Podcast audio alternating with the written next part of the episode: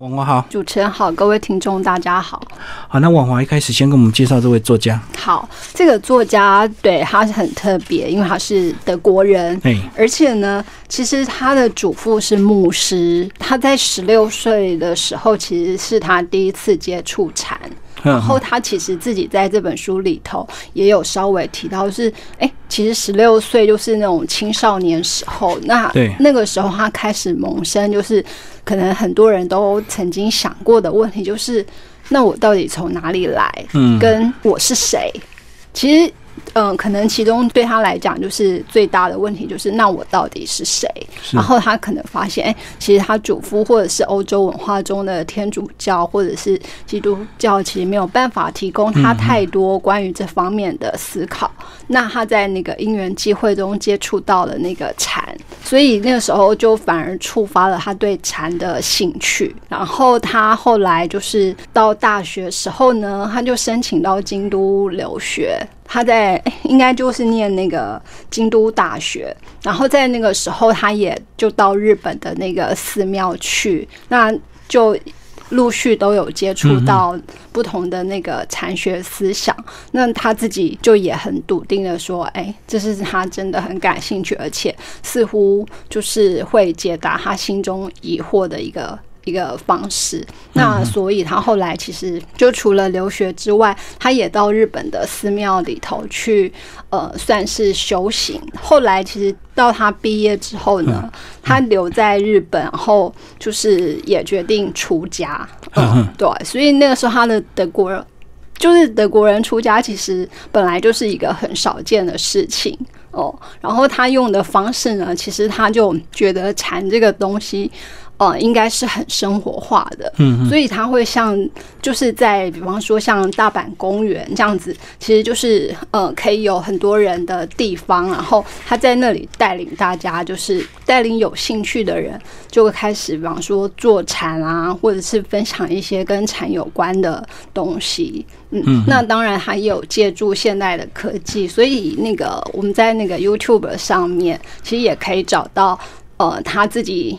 录制的那个影片在谈禅，嗯，然后其实很有趣的是，那他后来就接了日本那个呃安泰寺的住持，那安泰寺其实很之前的住持是日本一个一位很有名的那个呃哲学家讲僧侣叫做新道禅师泽木新道，嗯，那就是在台湾。大概二零一六年时候，有一部那个纪录片上映啊，那个片名叫做《禅无所不在》，其实就是记录这个新道寺这边他们如何进行修禅。对，然后那个时候其实我就去看了那部电影，就很有趣，因为他是请那个德国的呃一个很著名的那个女星，然后他也就是跟着导演，然后到这个那个新安泰寺来。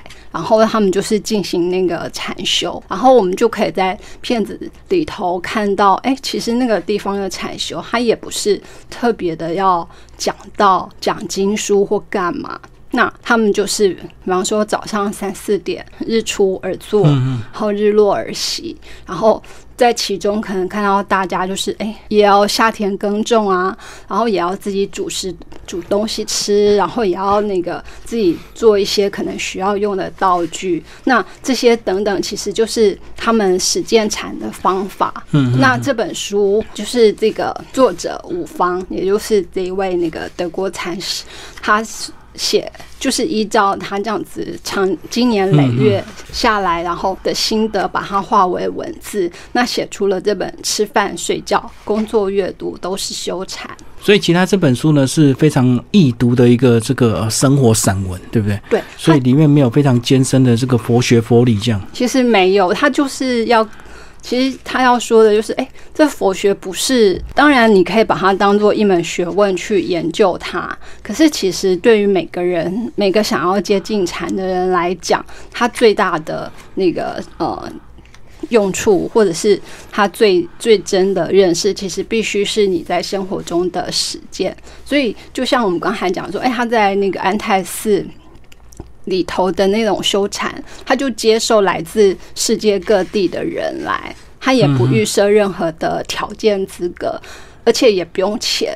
唯一的那个就是，哎，那你住进来了之后，然后你就是必须要跟着大家来做。当然，也有人去到那边就会想说，我是来修禅的啊，那你为什么叫我去做那个挑水啊，或者是去砍砍木材啊，或者是去？田里种菜，那这些有什么？这些真的是修禅吗？嗯，那这个作者吴芳，他其实就慢慢的在这本书里头，用很很平易近人的文字跟我们说：“哎，对啊，其实这些都是修禅。”我觉得他在这本书里头，其实有一个很大的重点，就是他处理关于我，然后或者是我们其实很常听到的，就是执着。嗯嗯，那禅其实它就是要让人。可以重新获得自由，可是那个自由到底是什么？是指哎，你可以任意妄为吗？你想做什么？你想要什么？你都可以得到，你都可以去做，这样子就叫做自由吗？那其实不是。所以他在这里头借由一些那个嗯，在禅里头常常提到的名词，那他慢慢的去解释它，然后就是也。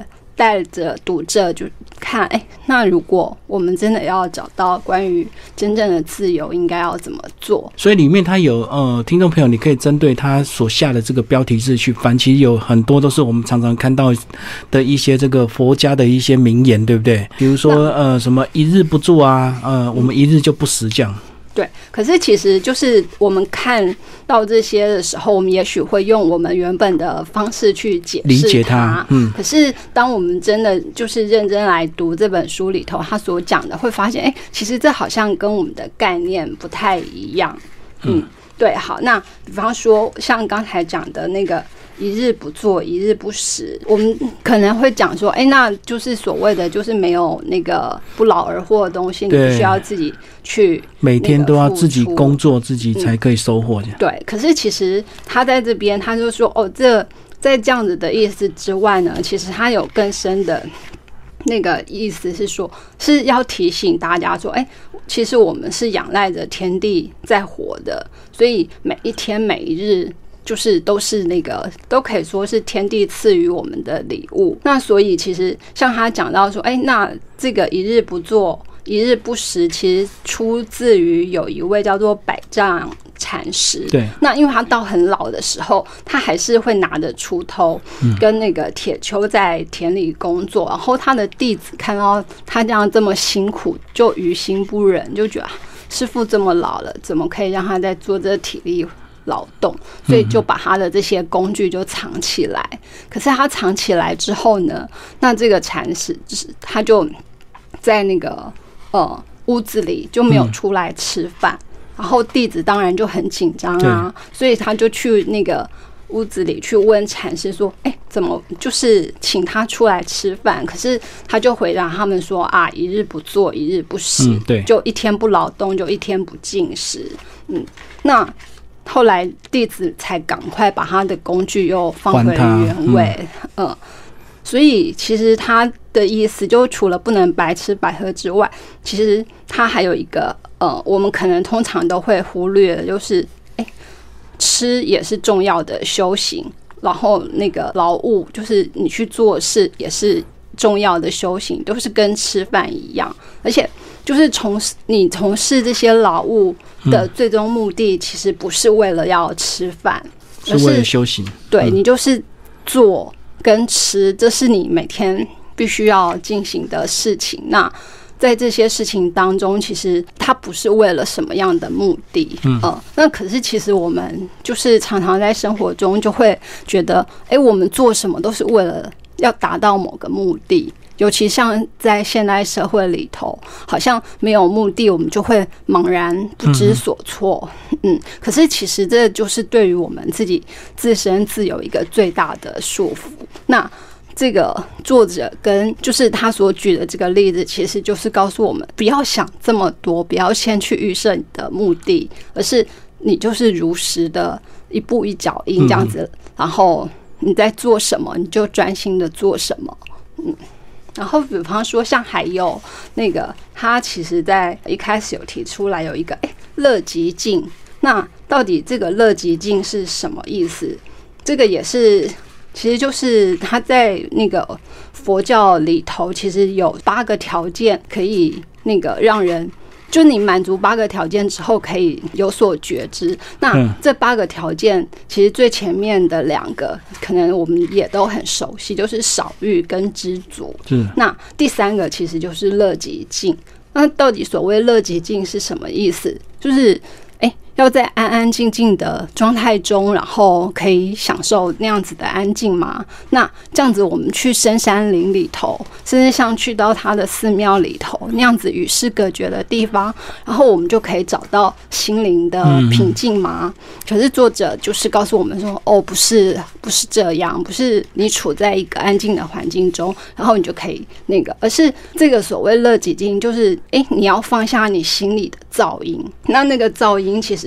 其实就是我们平常知道的各种，比方说我们的欲望。那所以其实就是你就是放下了这些欲望，然后你专心，不要分心张望四处。那这个才是真正的乐极静。所以就是作者其实就是借有像这样子的简单的解释，告诉我们，哎，很多概念，比方说像呃不思善，不思恶。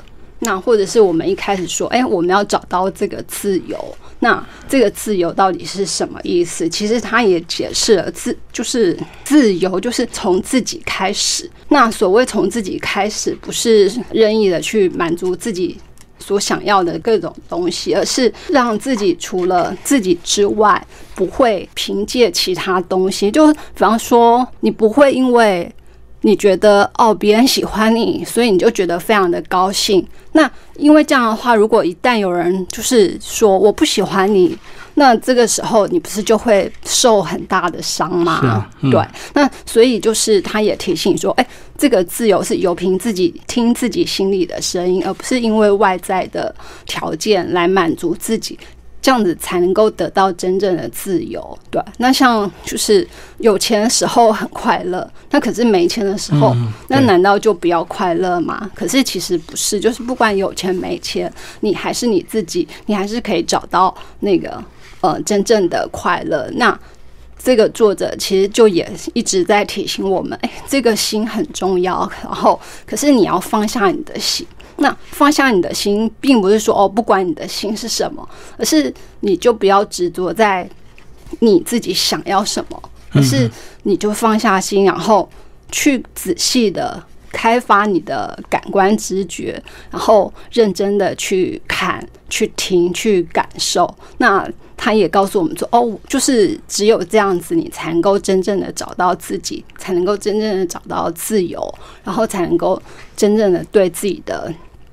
生命到底应该怎么样才会出现那个答案？今天非常感谢我们的践行文化编辑有钟婉华为大家介绍这本书哦，吃饭、睡觉、工作、阅读都是修禅。然后作者呢，呃，奈尔克无方，谢谢。好，谢谢大家。